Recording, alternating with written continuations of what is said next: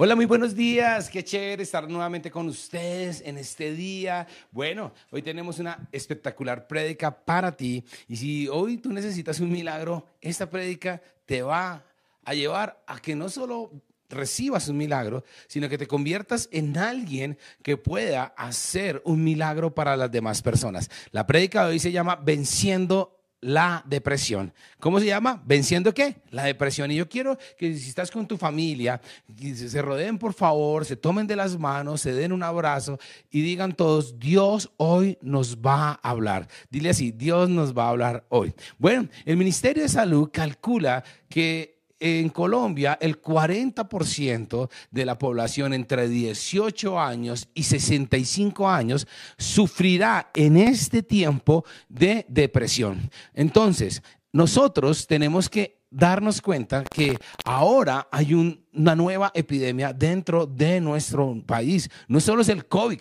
ahora la otra, la otra, la otra eh, pandemia que viene se llama depresión. Y la depresión tiene unas características muy importantes que dio el Ministerio de Salud. Dice que la depresión se, tiene estas características, una tristeza profunda, temor al morir, comer poco o muy mal, dormir mal, perder el gusto por vivir. Y yo quiero que si tú tienes estos síntomas o hay una característica de esas en ti, por favor hoy oremos a Dios. Y es más, vamos a cerrar nuestros ojos, vamos a levantar nuestras manos al cielo y vamos a dejarla caer en nuestro corazón y vamos a decirle, Señor Jesús, yo te doy gracias porque tú me amas, Señor, y que tú trabajas cada día para sanar mi vida, para sanar mi familia. Yo te pido, Padre amado, que hoy me enseñes a vencer la depresión y que todas cosas que están mal en mi hogar se mejoren hoy en el nombre de Jesús. Amén y amén. Si hicimos esta oración, démosle un aplauso a Dios bien grande esta mañana y digámosle gracias, Señor, porque vamos a vencer uh, la depresión. Mira, hay buen público. Entonces, dígale que tienes al lado, dile así, venciendo la depresión, dile así, venciendo. Y si hay alguien deprimido en tu casa, míralo más y abrázalo, sacúdelo, hazle así, dile, oye, ¿sabes qué? Hoy vamos a vencer la depresión. Mira, la palabra de Dios siempre nos enseña a nosotros de muchas maneras de cómo solucionar cada problema de nuestras vidas. Y vamos a ir a, a primera de Tesalonicenses 5:16 para ver los consejos de Dios para cómo contrarrestar y cómo vencer la depresión. En primera a los tesalonicenses 5, 16 dice, mira lo que dice Pablo. El apóstol Pablo escribe a los de Tesalónica y les da este consejo. Dice, estad siempre alegres. Wow, subraya eso en su Biblia o si estás tomando nota, escríbelo en mayúscula. Dice, estad siempre alegres. Nunca dejen de orar. Sean agradecidos en toda circunstancia, pues esta es la voluntad de Dios para ustedes, los que pertenecen a Cristo Jesús. ¡Wow! Tremendo. Ahora, mira, mira las, estas tres cosas que Dios nos da aquí.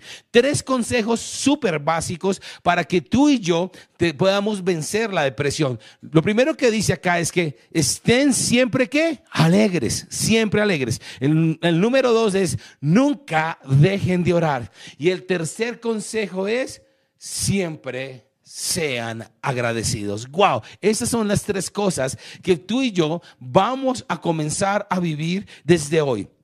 Siempre estemos como alegres. Nunca dejemos de qué? De orar.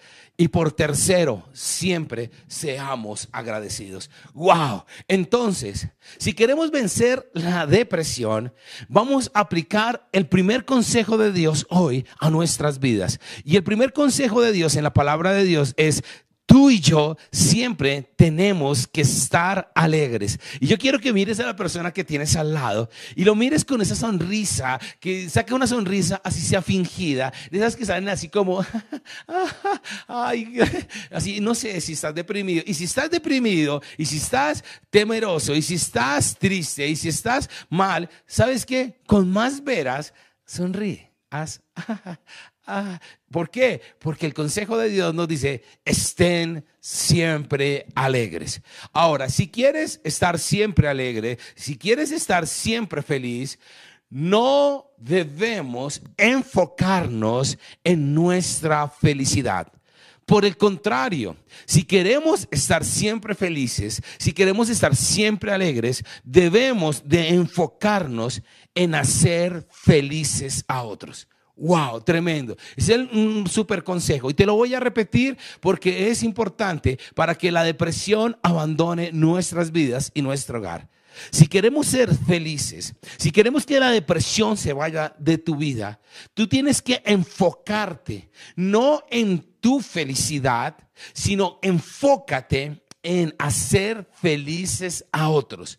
Mira, Jesús lo enseñó. Está en Lucas 6:38. Mira lo que dice la palabra de Dios en Lucas 6:38. Dice, denle a otros lo necesario y Dios le dará a ustedes lo que necesitan. En verdad, Dios les dará la misma medida que ustedes den a los demás. Si dan trigo, recibirán una bolsa llena de trigo, bien apretada y repleta y sin que tengas que ir a buscarla. tremendo. Me gusta esa palabra de parte de Dios. Y yo quisiera tomar esa, enseñanza de Jesús y de alguna, de alguna manera para eh, ponerle unas frases a esa, a esa enseñanza de Jesús que hoy nos sirve. Le voy a colocar la palabra felicidad. Mire cómo sería. Den felicidad y recibirán felicidad. La felicidad que den a otros, ustedes la volverán a recibir por completo, pero al doble. ¡Wow! Tremendo. Esto es una gran enseñanza. Mira, si tú das felicidad a otros, tú vas a recibir el doble de la, de la felicidad. Entonces, en ese momento, nosotros vamos a comenzar a vencer la depresión de nuestras vidas. Esta es una gran enseñanza de parte de Jesús. La depresión simplemente es en pensar solo en mí. ¿Qué estoy viviendo yo? ¿Por qué me falta esto a mí? Porque entonces la depresión viene y la depresión es un enemigo que viene del mismo infierno, porque comienza a decirte, te está faltando esto, tú no tienes estas cosas, tú necesitas esto para ser feliz y entonces comienzas a deprimirte. ¿Por qué? Porque estás pensando solo qué? En ti. Pero la depresión se irá de tu vida cuando comiences a enfocarte, cuando comiences a colocarte un reto cada día para que digas, yo voy a comenzar a trabajar cada minuto de mi vida, cada instante de mi vida para ser feliz a alguien. Wow, que eso sea tu meta diaria. Que tú cuando te levantes diga, yo hoy me voy a levantar y mi meta de hoy es voy a ser feliz a alguien y en especial los que viven conmigo. Ahora, la pregunta esta mañana sería muy chévere para nosotros. ¿Cuántas personas pueden decir hoy, gracias a esas cosas que tú hiciste, que tú haces, me cambiaron mi vida y ahora yo soy la persona más feliz del mundo? Qué chévere poder escuchar eso. Que las personas te digan, que las personas te llamen, que las personas de tu casa te digan, wow, gracias, gracias a esas cosas que tú estás haciendo, gracias a las cosas que sigues haciendo cada día. Mi vida ha cambiado, mi vida es otra. Ahora yo puedo decir que soy la persona más feliz del mundo. Ahora, por el contrario, ¿qué tal si nos encontráramos con personas que dijeran hoy, por las cosas que tú haces, por las malas actitudes que tú tienes o por los malos actos diarios, tú me has hecho la persona más infeliz del mundo. Wow, eso nos coloca en un buen parámetro. La depresión que está atacando a Colombia hoy en día y las cifras tan elevadas de divorcios, las cifras tan elevadas del maltrato intrafamiliar, las, las, cifras tan elevadas de personas que están en la drogadicción, en el alcoholismo, en la violencia cada día, es a causa de esas cosas que se llaman egoísmo, que se llaman quiero yo ser feliz y no me importa hacerle daño a los demás. Entonces, ¿qué tal si nos preguntáramos cada mañana, wow, ¿a cuántas personas he hecho feliz? Pero ¿a cuántas personas puedo hacer feliz? Mira el consejo que hay en la palabra de Dios en Filipenses 2.4. En Filipenses 2.4 dice, no se ocupen solo de sus propios intereses. Te lo voy a repetir. Mira lo que dice la palabra. Qué lindo.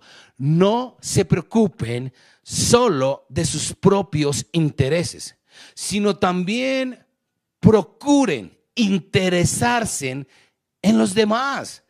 Tengan la misma actitud que tuvo Cristo Jesús. Tremendo. Qué consejo tan hermoso esta mañana. Dios está diciendo, no quiero que se ocupen solo de sus propios intereses. No quiero que estén pensando solo en ustedes. Por el contrario, preocúpate, preocúpate, interésate en los demás. Así tendrás la misma actitud que tuvo Cristo Jesús cuando estuvo en la tierra. Entonces, si este versículo lo comenzamos a aplicar en nuestras vidas, la depresión de tu hogar, los problemas de tu hogar, las, las incertidumbres que estamos viviendo todos en este momento de cuarentena, se van a tener que ir. Y entonces la pregunta diaria que tú y yo nos tendremos que hacer es, ¿a cuántos he hecho feliz?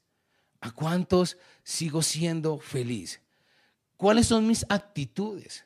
¿Cuáles son mis hábitos por los cuales muchos están siendo felices? Ese sería el reto de cada uno de nosotros. Mira, yo tengo miles de testimonios en mi vida y en especial en los grupos de conexión.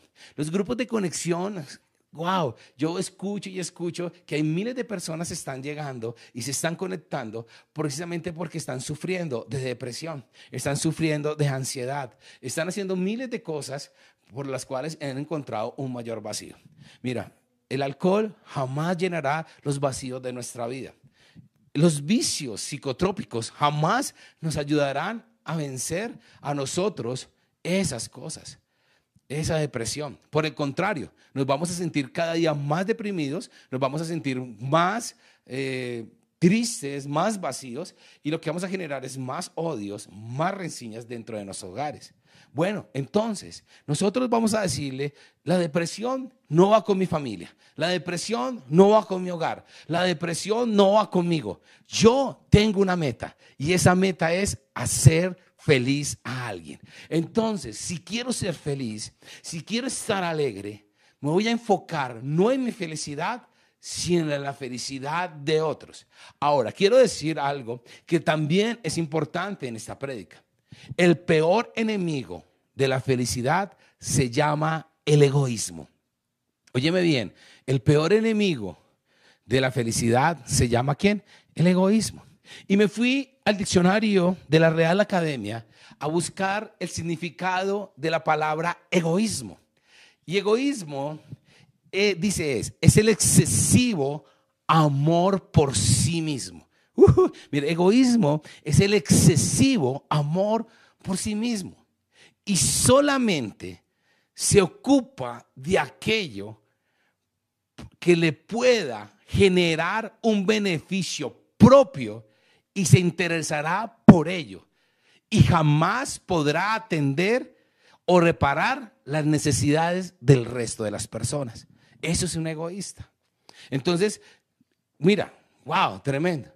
Y nosotros vemos que este mundo es demasiado egoísta. Las personas se han vuelto demasiado egoístas.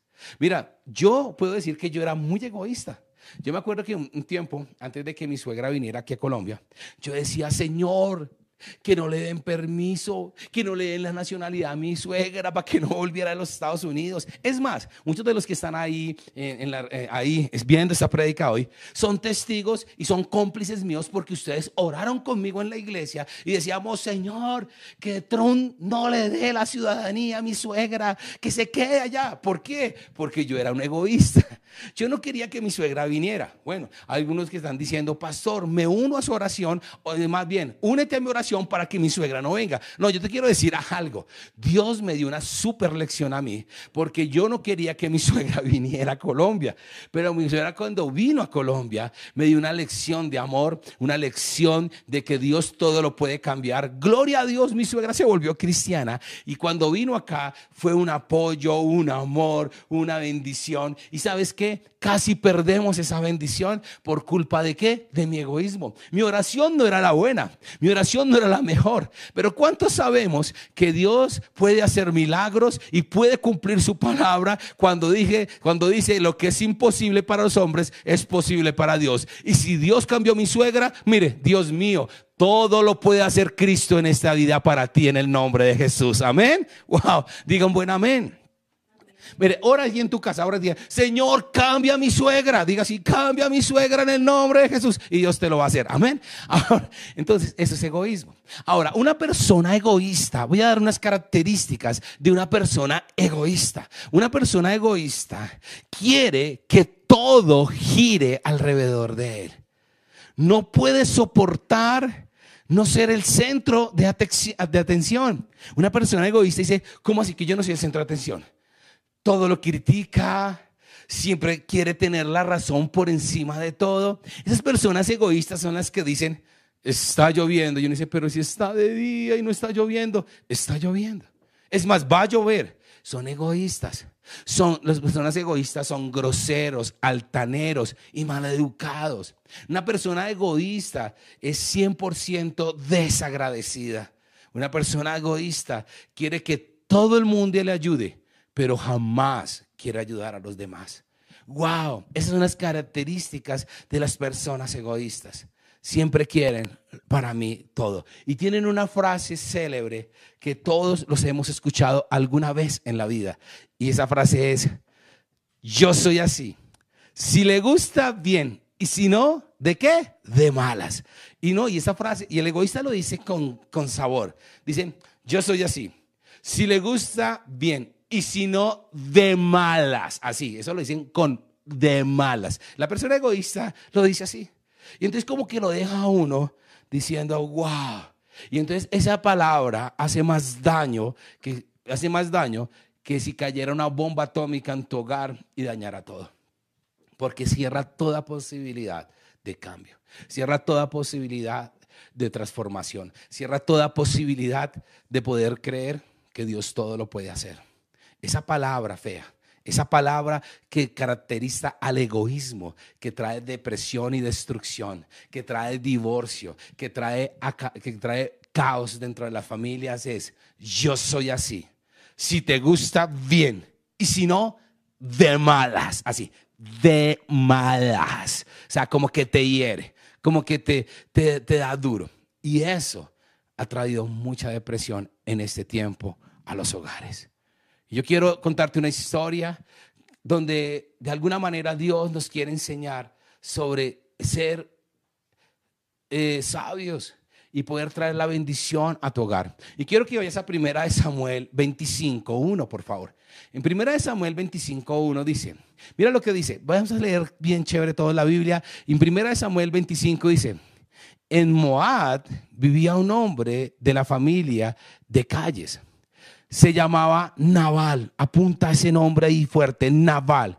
Y era muy rico, pues tenía propiedades en Carmel y era dueño de tres mil ovejas y mil cabras. Pero también era un hombre, mira, también era muy grosero y maleducado. En cambio, su esposa, que se llamaba Abigail, era una mujer muy inteligente y hermosa. Wow, quiero parar un momento ahí. Mira, voy a decirte algo. Esta historia habla precisamente de lo que yo te decía antes con el egoísmo. Esta persona naval era, dice acá que era muy grosero, mal educado, que era muy rico, pero le faltaba sabiduría y que tenía un hogar. Ahora, él estaba, él estaba casado con una, con una mujer, dice acá, muy hermosa, muy bonita, pero que no solo era bonita, sino que era bastante inteligente. Y seguimos, entonces aquí esta historia comienza a cobrar un sentido muy grande. ¿Por qué? Porque aquí en el versículo 4 dice que David supo que Nabal estaba en Carmel y cortaba la lana de sus ovejas. Así que envió a diez de sus ayudantes para que lo saludaran y a, saludaran a Nabal y le dijeran de su parte, que Dios te bendiga y que siempre le vaya bien a tu familia, que cada día tengas más propiedades. ¡Wow! Tremendo saludo que le mandó David. Le está diciendo, te amo, te quiero, te bendigo, ¿cierto? Qué rico esas palabras. Mire, y te dice que cada día tengas más. Así que, dice acá, tengas más propiedades. Aquí en Carmel, tus pastores han estado entre nosotros y nunca les hemos hecho ningún daño, ni le hemos robado nada. Pregúntales y verás que te digo la verdad. Me he entregado, me he enterado de que tus pastores están cortándole las, la lana a tus ovejas y que por eso están haciendo fiesta. Yo te ruego que no des, que nos des lo que tú tengas en tu voluntad. Te piden humildemente estos servidores tuyos y también yo, David, que me considero tu hijo. Wow. Ahora voy a colocar tu momento en este, concepto, en este contexto de la historia. Naval era un hombre ultra rico. Las riquezas en ese tiempo se medían por el número de ovejas y de ganado que tuvieras. Y dice que tenían demasiadas. Ahora, en ese tiempo había muchísimos ladrones como hoy también los hay. Con esos que se suben por las ventanas y todo eso que vemos en las noticias y uno dice, pero ¿por qué tanto ladrón? Y en ese tiempo también lo habían. Pero con un agravante, que cuando iban a robar el ganado, ellos mataban a los pastores para que no regresaran a avisar y pudieran llevarse los, los rebaños completos. Y dice David, cuando ellos estuvieron aquí, yo estaba con mi ejército precisamente en este mismo lugar. Nosotros preguntamos de quién era el ganado. Nos contaron que era de Naval. Les dijimos a ellos, está bien, ok, estén acá, nosotros los vamos a cuidar. Y mientras que estén acá, ningún ladrón vendrá, nadie vendrá, los matará. Ustedes regresarán nuevamente tranquilos y no les pasará nada. Y nunca les pidieron nada. Ahora, ellos estaban esquilando las ovejas porque era el tiempo de recoger como la provisión y estaban haciendo fiesta porque era el tiempo de recoger más riquezas de ese ganado. Y David dice, yo me enteré de que tú estás haciendo una fiesta, de que estás esquilando el ganado. Y ahora yo quiero que tú mira, nos envíes algo porque estamos pasando una necesidad con nuestro ejército. Tenemos un poco de hambre, pero quiero recordarte lo que hice por ti. Me gustaría que a tu voluntad, lo que tú creas que sea bueno para nosotros, nos lo envíe. Ahora, quiero decirte algo. Te quiero tanto, te, doy, te deseo lo mejor y también quiero que seas próspero, bendecido. Y yo creo que yo me considero casi como tu hijo. Wow, tremendo. Eso, eso suena bonito. Está chévere, ¿cierto? Pero mire la respuesta de Naval. En 1 Samuel 25:9 dice, los ayudantes que envió David le, dieron, le dijeron a Naval este mensaje. Pero él les contestó, ¿y quién es este David, hijo de Geset? Seguramente ha de ser uno de esos esclavos que huyen de sus amos, porque les voy ¿por qué les voy a dar la comida que preparé para mis trabajadores a gente que no sé ni de dónde viene? ¡Wow! Eso es ser muy egoísta, muy desagradecido, muy malo. ¡Wow! Tremendo. Y esto es lo que yo hablo de depresión. ¿Cuántos de los que estamos ahora en nuestras casas, nuestras esposas se paran con ese amor, con esas ganas cada mañana, nos preparan el desayuno y cuando tú has dicho, hoy mamá, gracias por ese desayuno, mamita, gracias, y le das un beso a tu mamá, o cuando tú te has puesto en la tarea como esposo, decirle, mi amor, mira, gracias, yo me quedé en la cama, tú me trajiste el desayuno a la cama, gracias, mi amor, o por qué no, Tú lo haces como hombre y te levantas un día y lo haces y le llevas ese desayuno a tu esposa el domingo. Hoy, por ejemplo, o domingo, que están en casa porque tu esposa lo ha hecho cada mañana. Ahora, eso sería ser agradecido. Pero muchos actuamos egoístamente. Yo he escuchado personas que dicen, pero la mamá dice, pero de nada. Dicen, uy, de nada. Dice, pero de nada de qué. Ese es su trabajo, mamá. Vaya, cocine. Haga la comida. Eso para, para eso usted es mi mamá. Y eso es de ser desagradecido. Y eso fue lo que hizo Naval. Le dijo, yo que tengo que agradecerle a ese tal David. Simplemente para mí no es mi hijo, como él dice. Él simplemente es un pordiosero, es un esclavo, alguien que está huyendo de alguien. ¡Wow! ¿Sabes qué? Muchas de las cosas que están, han robado la felicidad en tu hogar es la falta de ser agradecido. Agradecido. Agradecido. De pronto los hijos decirle, papá, gracias porque te esfuerzas trabajando cada día y estás trayendo el pan a nuestra casa. Gracias. De que te sientes y sirvas la comida y puedan decir gracias, Padre amado, porque hoy estamos tomando el alimento y lo bendecimos en el nombre de Jesús. Bendigo a mi papá que trabaja. Bendigo a mi mamá que también trabaja. Gracias a ellos, hoy tenemos alimento en casa y gracias a que tú has sido fiel, hoy tenemos alimento. Esa es la mejor forma de que haya felicidad, gozo en tu casa. Pero cuando desconocemos esas cosas tan mínimas, como el ser agradecidos, nos volvemos egoístas y nos volvemos personas que rompen el corazón de otros, que rompen el corazón de las personas y comienza a entrar ese espíritu de depresión a robarse la paz. Wow. Entonces mira en primera de, Samuel 25, 12 lo que sigue pasando con esta historia. Dice, los ayudantes regresaron donde estaba David y le contaron lo que sucedió. Entonces David les dijo a sus hombres, preparen sus espadas. Bueno, aquí ya las cosas cambió. Digo, preparen sus espadas y tomen sus espadas. David y 400 de sus hombres se fueron a atacar a Naval, mientras 200 de, los, de ellos se quedaron a cuidar lo que tenían. Mira, ¿sabes qué? La depresión viene con actos fuertes. Y el desagradecimiento levanta, como se dice por ahí, levanta um, costra. Dice David, espere, espere, espere, espere. ¿Qué fue lo que dijo? Que usted es un miserable, que usted, no, que usted hizo lo que tenía que hacer. Ah. Dijo David, ah, bueno, ahora sí. Yo, yo, yo, yo, yo, no sé si en tu casa está pasando eso. Si de pronto tú dices a la esposa, ese es su trabajo, usted verá. Yo no sé si su esposa dice, sí, mi amor, ese es mi trabajo. No, yo creo que se levanta la tercera guerra mundial en tu casa. Y eso fue lo que le pasó a David. Dijo, voy a irme con 400 hombres y ahora no voy a ir en son de paz, voy a ir a tumbar todo, a matar a todo el mundo y me voy a traer todo ese ganado para que no sea desagradecido. Y mire lo que pasa en el versículo 14. Uno de los sirvientes de Nabal fue a decirle a Abigail, su esposa, David envió a unos mensajeros a nuestro amo con un saludo amistoso, mira. Pero él los insultó. ¿Pero él qué?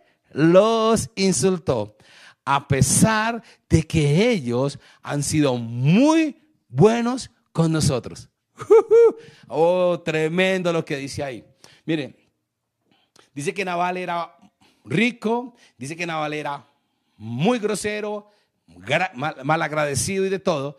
Y uno de los sirvientes, cuando vio que ellos se fueron ofendidos, se fue a buscar a la parte inteligente de la casa, a la esposa. Y fue le dijeron, mira Abigail, este hombre, mira lo que hizo.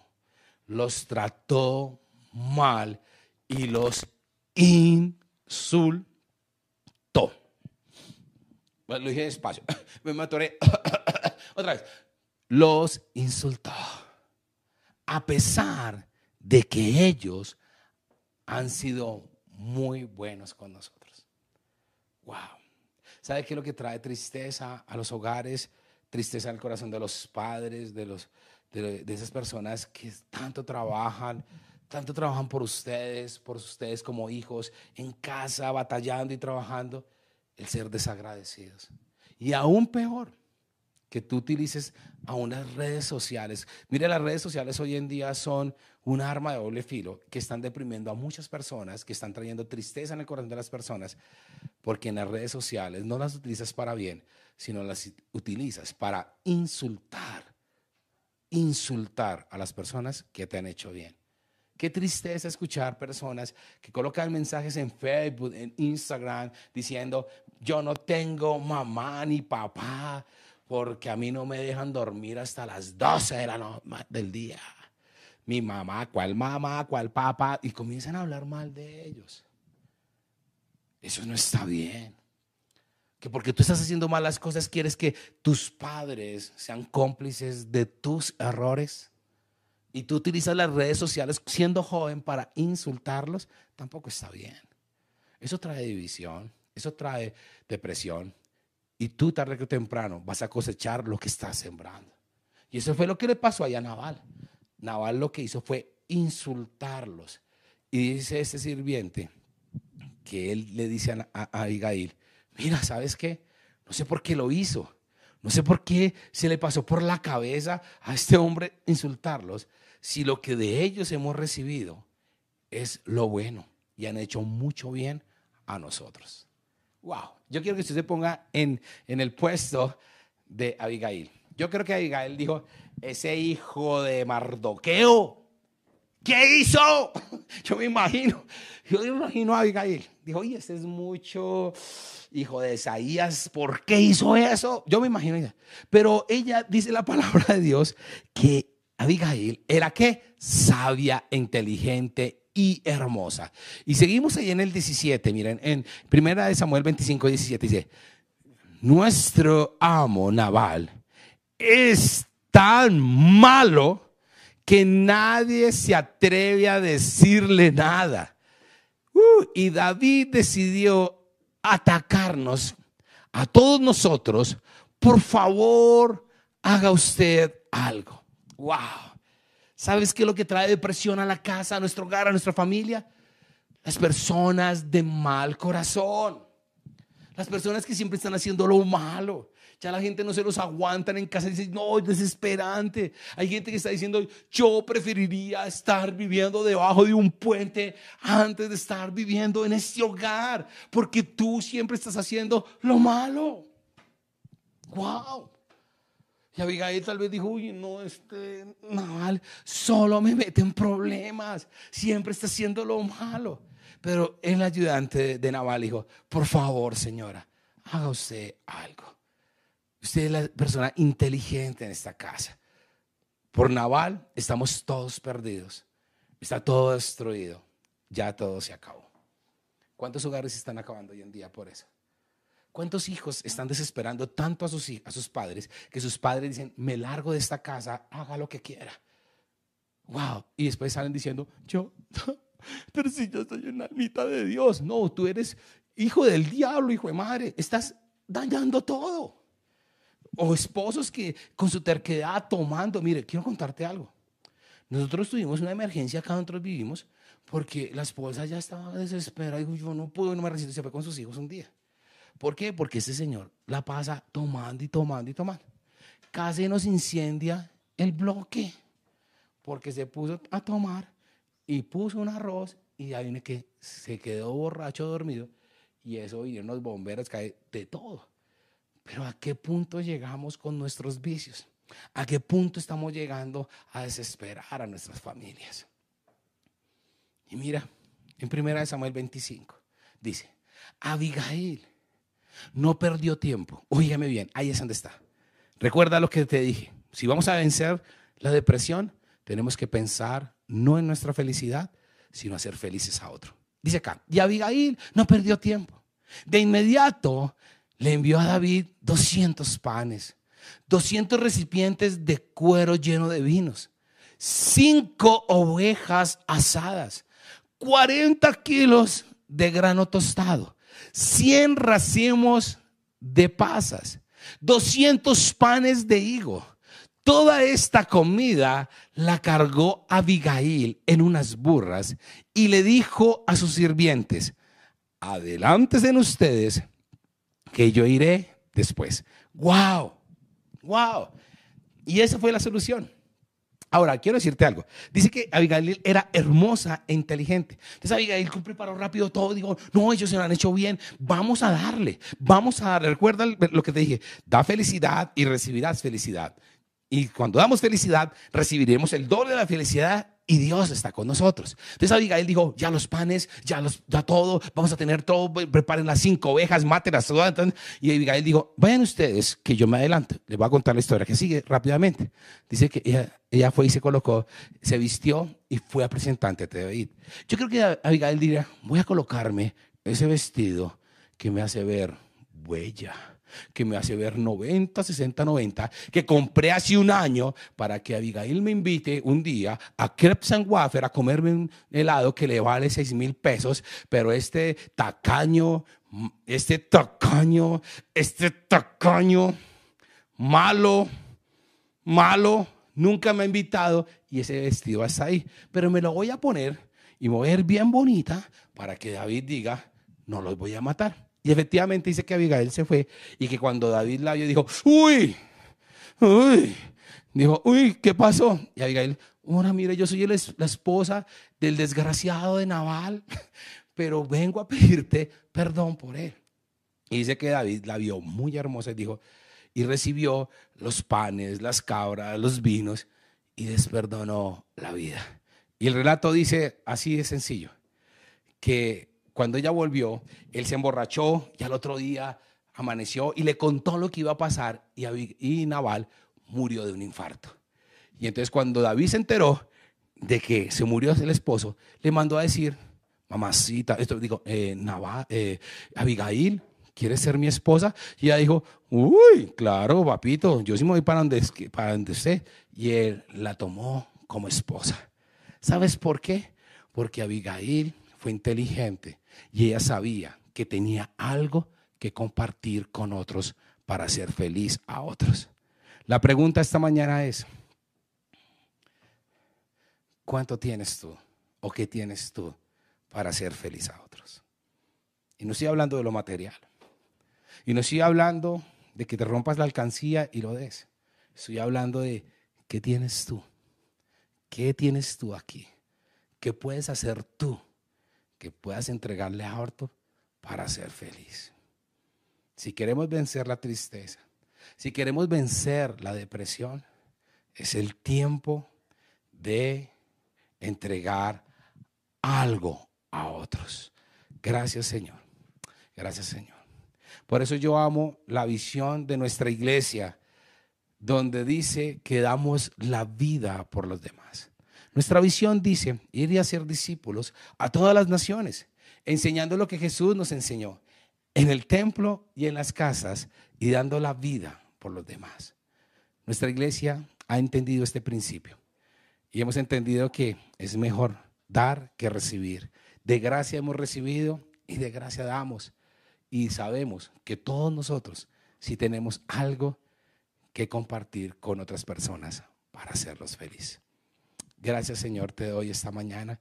Y doy gracias a Dios por tu familia y por tu hogar. También la palabra de Dios dice que en Gálatas 6 también dice que nosotros debemos de hacer felices a otros y en especial a los de la familia de Dios. Quiero que coloques Gálatas 6, por favor. Gálatas 6, 10 y vamos a leerlo con todo amor esta mañana. Dice acá, Gálatas 6, 10. Por lo tanto, siempre es que tengas la oportunidad, hagamos bien a todos y en especial a los de la familia de la fe. Hoy quiero dedicarte este versículo. Siempre que tengas oportunidad, haz el bien a todos y en especial a los de la familia de la fe. Por favor, saca la depresión, saca el dolor y saca la tristeza de tu casa el día de hoy. Y lo vas a hacer diciendo, yo tengo mucho que dar, tengo felicidad para compartir. Voy a colocar todo de mí para que todo acabe. Hoy quiero que tú cierres tus ojos, que cierres tus ojos donde estás ahí. Y vamos a decirle, Señor, si lo he hecho mal hasta el día de hoy, si he sido egoísta, tal vez como Naval, Señor, que solo pensé en mí, que solo estaba pensando en mis necesidades, que cuando las personas me hicieron bien jamás reconocí el bien que me hicieron, sino que sentí que era como una obligación y he sido malo, he sido persona, una persona que insulta, he sido una persona que daña, he sido una persona que ha traído tristeza a, a las personas que amas. Hoy yo quiero que tú cierres tus ojos. Hoy yo quiero que tú digas, Señor, perdóname. Perdóname, perdóname, perdóname Dios. Y hoy van a caer las murallas en tu casa. Esas murallas que se han levantado de depresión, esas murallas que se han levantado de dolor, esas murallas que se han levantado de tristeza, esas murallas que se han levantado de desilusión en tu hogar, hoy se van a caer en el nombre de Jesús, por cuanto hoy hemos entendido que el consejo de Dios es estar siempre feliz, orar en todo tiempo y ser agradecidos con Dios en todas nuestras necesidades. Señor, hoy yo te pido en el nombre de Jesús que hoy, Señor, se rompa toda, todo egoísmo en tu vida. Señor, dile, dile así, Señor, yo te pido hoy que se rompa todo egoísmo en mi vida, Señor. Que se vaya de mí todo vicio, Señor, que está trayendo dolor a mi casa. Si es de alcoholismo, Señor, renuncio al, alcohol, al alcoholismo. Si es la, la adicción a la marihuana, cocaína, Señor, renuncio en el nombre de Jesús a estos vicios, Señor, que lo que traen es dolor, Señor depresión a nuestra familia, Señor. Si son mis malas palabras, si son mis, mi falta de agradecimiento por las cosas que hacen las personas, Señor. Perdóname, Dios. Yo rompo y, y quiero salir de la esclavitud, Señor, que trae esas palabras en mi boca. Hoy quiero ser libre, Señor, y hacer libre a mi familia en el nombre de Jesús.